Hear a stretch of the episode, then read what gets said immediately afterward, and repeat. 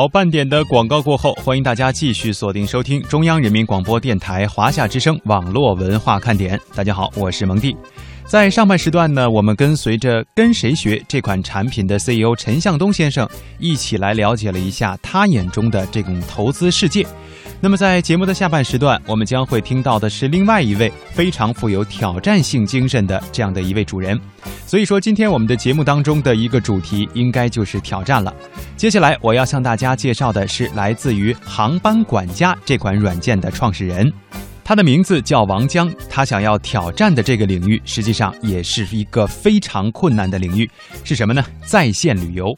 要知道，现在我们大家出去玩，可能都会首选在线旅游网站来进行比较、比价，包括比较这个目的地等等等等的一些信息，我们都可以在这上面查得到。比如说，我们熟悉的翼龙、携程、同城、途牛等等等等，包括阿里去啊等等这些，实际上都已经很方便了我们的生活。但是有一点，一个东西做得很大，也许它就不能做得很精。所以王江自己建立了一个小公司，名字叫航班管家，就是想从这种在线旅游巨头的分支领域当中能够分得一杯羹。那么他做的到底如何？让我们一起来听听看。他被称为连环创业者，创办了沿江数码、航班管家、快捷酒店管家、高铁管家。他也是天使投资人，投资了一批成长型公司，包括 UC、美团网、易代驾。好的创业者最大的特点就是经常会忘掉自己过去说过什么话。你在当时，你对世界就是这么认识的。你可能翻过来三个月以后，你对世界的认识又产生了巨大的变化。他给自己起了个昵称“连长”。他的创业连中有易到用车周航、美团网王兴、橘子水晶酒店吴海等。他们以兄弟相称，互相调侃。滴滴呢，当年融资了，周航那边暂时也没什么特别的消息，然后就请了一帮朋友把他请过来庆祝了一下。庆祝遇到的竞争对手纷纷拿到融资，吃火锅喝红酒，特别开心。在国内旅游应用 APP 排行榜上，航班管家以1.7亿的下载量位于第三名，仅次于滴滴打车和快滴打车。此外，高铁管家以八千万的下载量位居第五，管家系列的总下载量超过2.5亿。但他认为这些数据没有意义。最核心的竞争在于活跃用户。内部的机票服务部门，因为机票收入增加了，我们还提出了惩罚措施。当你收入增加了，也就意味着说你可能你对用户的影响力就下降了，你的订单数就下降了。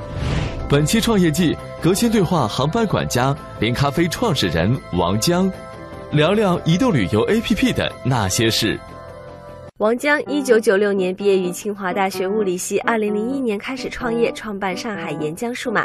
二零零九年创立了航班管家，并任 CEO 至今。二零一一年获得的红杉资本经纬创投和 Greylock 近两千万美金的融资。作为天使投资人，王江还投资了 UC 浏览器、美团网、一代驾等创业公司。我第一次见到连长的时候，感觉他很壮，就是人高马大的感觉。啊，当然沟通的时候会觉得他很很直接，也很真诚。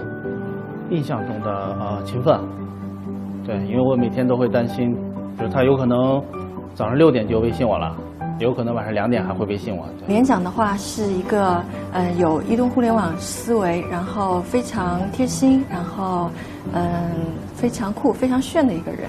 创业季的观众们，大家好！今天做客创业季的是航班管家和高铁管家的创始人王江，我们也叫他连长，连长先生。过去一年，航班管家和高铁管家他们分别的营业额、使用的这个用户率这样的一些数据，能跟我们分享一下吗？比较简单的数据就是，我们一三年高铁管家和航班管家，我们做了大概在移动上做的交易额是七亿人民币。嗯，我们到一四年这个数字变成了六十亿人民币。嗯，今年过了一个季度以后，我们已经有非常有信心，这个数字变成二百五十亿人民币。二零一四年超过了翼龙，在移动终端上，这个超越的可能还不止一点半点，可能多了它一倍。然后在非常快的速度在靠近这个市场上最大的两家携程和去哪儿。啊，我估计我们到了今年年底，我们在移动交易额方面，能够他们占据他们的百分之四十左右，接近一半儿。从这个成绩来看，确实是很 amazing。呃，那它的用户量和活跃的这个用户率大概是多少呢？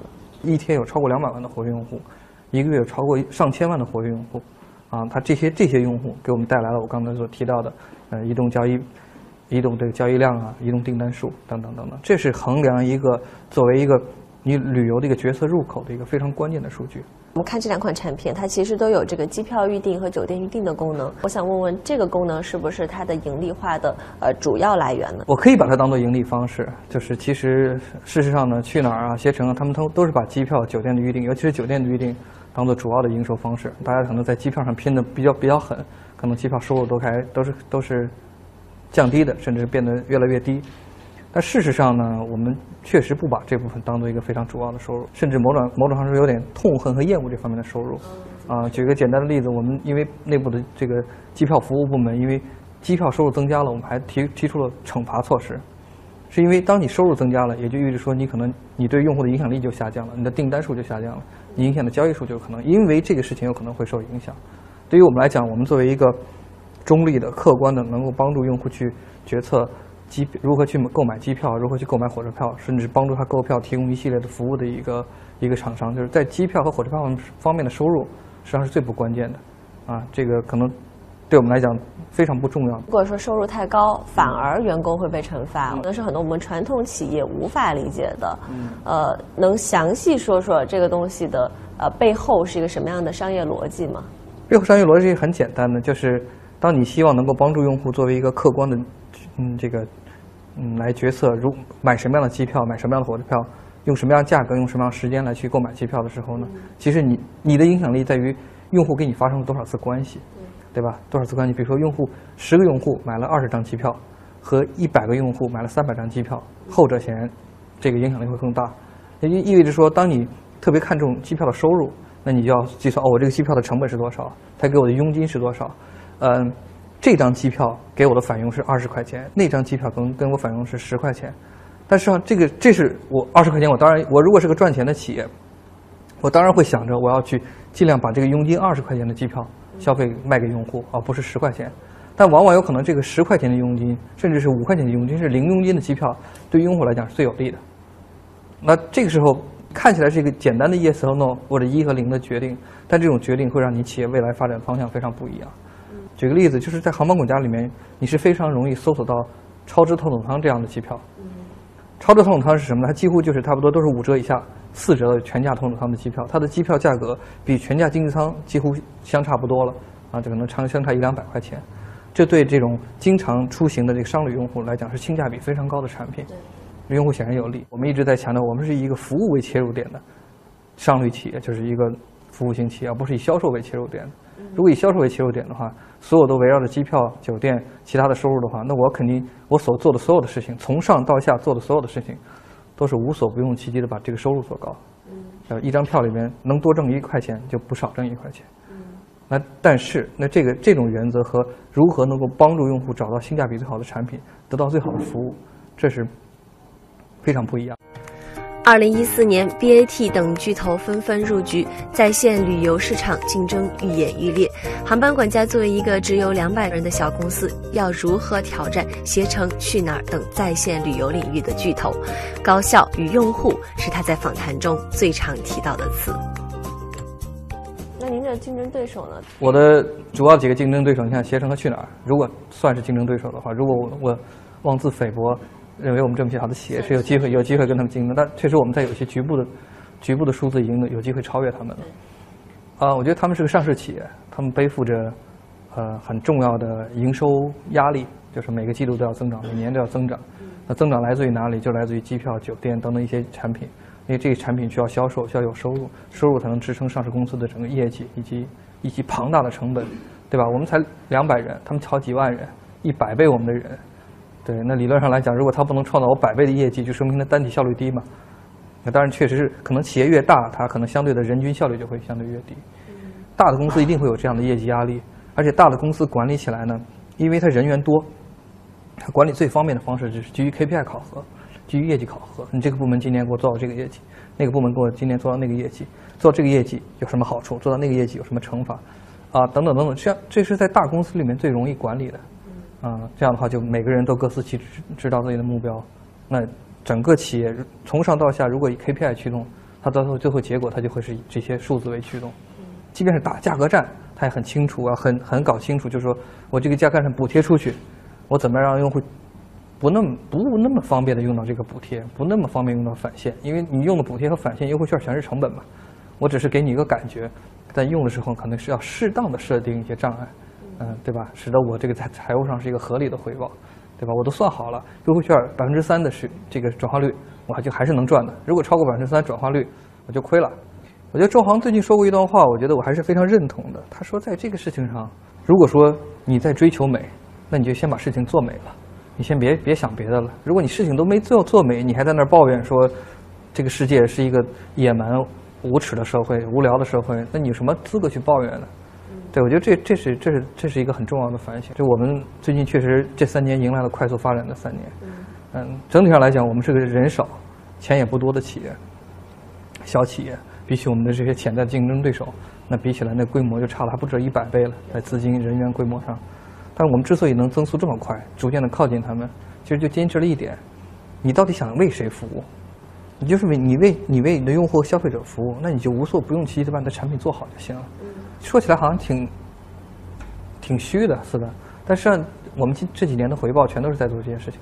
我们从上到下，从我们几个创始人来讲，包括公司在武汉、在北京、在深圳的团队，所有人都在围绕着产品改进，围绕着细节改进，围绕哪怕一点服务上的一点点提升，围绕着哪怕解决极少数用户在极少场景里面所面对的问题。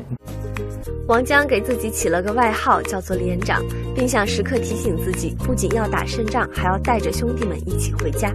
但不知道从什么时候开始，知道连长的人，甚至渐渐超过了知道他真名的人。那你怎么看创业路上朋友们的角色？我从来不会说，哎，看到比如说一个朋友做企业，我看到一些可能这这对他不利的新闻，我从来不会去在微信里转给他，因为我。我猜他他一定比我们更了解这些东西。你转给他的目的是什么呢？你是你是希望帮助他？那显然不是这种方式。你是希望告诉他？那哪还需要你告诉？那那如果这事儿都需要你告诉，那说明他太傻了。对，那我觉得还可以做做，还可以做到一点，你告诉他你比他更惨，这种安慰也很有效果。呃，我看到您去年在一个演讲中，您的话题叫做呃，在街角遇到的五个人。嗯，能不能先跟我分享一下是哪五个人？当时有周航，我印象中，对吧？有戴军，是因为戴军后来他投入连咖啡，我们一起合作做连咖啡。有老李，有航班管家的这个这个创创始人伙伴，就是我们俩九年前一起，在很早的时间，一个很对的时机开始这种真正的移动互联网的创业。一代驾的黄斌，啊，一代的黄斌是一个非常特别的人，他是从外贸行业忽然哪天出了一个点子，要去做代驾，要用真正的移动互联网的技术手段做代驾。这个在当时，他在多家亚时候被我们评为是一个非常纯粹的移动互联网公司。直到今天，我觉得都是他们做的事情都非常让人佩服。他们在整个用户体验的设计、商业模式的设计，都会成为我们学习的榜样。那他们对你的影响分别是怎样的？你比如说，同样对于互联网思维，你像包括王兴啊，其实也是我很佩服的一个人。他的一些话对我影响还是挺深的。就关于互联网思维，他说没有那么玄虚的，不是那种搞个营销、搞噱头、搞个传播、搞个什么东西。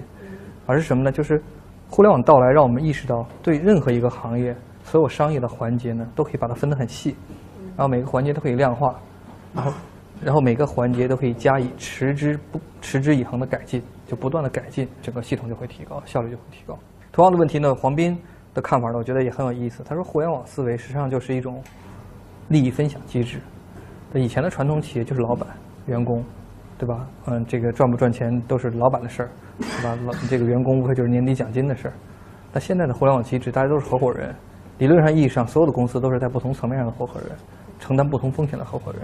那么，因为承担不同风险，所以获益不一样。但整体利益上，大家都是合伙人。这是互联网公司的一个精髓。我在那个呃周航航叔的朋友圈里看到，他说，呃，他给你的新年寄语是叫做“不要干轻巧的事儿”。嗯，你给他的新年寄语是“不要用创新来逃避残酷的事实”。嗯，但你认为他说的准吗？应该是准确的，就是这所有的话其实都是相对的哈，相对那个时间。他认为我做所有事情呢，都会先找一个找一个捷径，然后先去验证这种模式。啊，面模式验证成功了以后，怎么样在上面去发扬发挥？而不是一开始从一个很重的、很从体系的方面去做。从这个角度来讲，非常对。起码在前几年，我这几年有进步哈。起码在前几年，在构构建商业体系和商业系统方面呢，我觉得是不是我的强项？所以呢，周围有周行很多这种特别善于战略规划、善于系统建设和系统规划的同朋友在一起呢，这方面这些方面这几年进步很多，所以就更加能体会到这句话，就是在构建一个商业的时候，是一个从头到尾的设计，而不是简单的一个层面上的设计。一个层面的设计呢，你走到一定程度，你会遇到瓶颈，你上上还是上下，向左还是向右？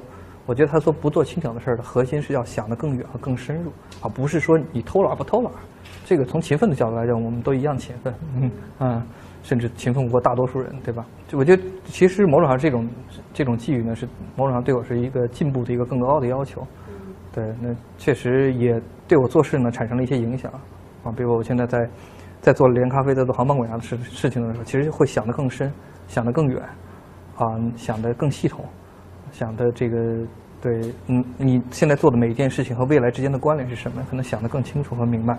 您说他们身上都有很多闪光的东西，嗯那您觉得您自己身上最闪光的一些点是什么呢？整体上来讲，其实这我前两天看了一篇文章，是关于一个聪明人的一个一个总结。我很喜欢那篇文章，是因为看完以后我就觉得自己是个聪明的人，所以我会喜欢他。他总结了聪明人的三个三个不同级别的特点。嗯、这个比如说第一个特点就是善于学习，第二个特点呢是什么呢？善于表达，把一些复杂的事情能够很简单的表达出来。第三个特点呢是有成就别人之心。啊，我觉得我都具备，所以我就特别喜欢那篇文章。所以整体上来讲，我应该按照那篇文章的标准，是一个比较聪明的人。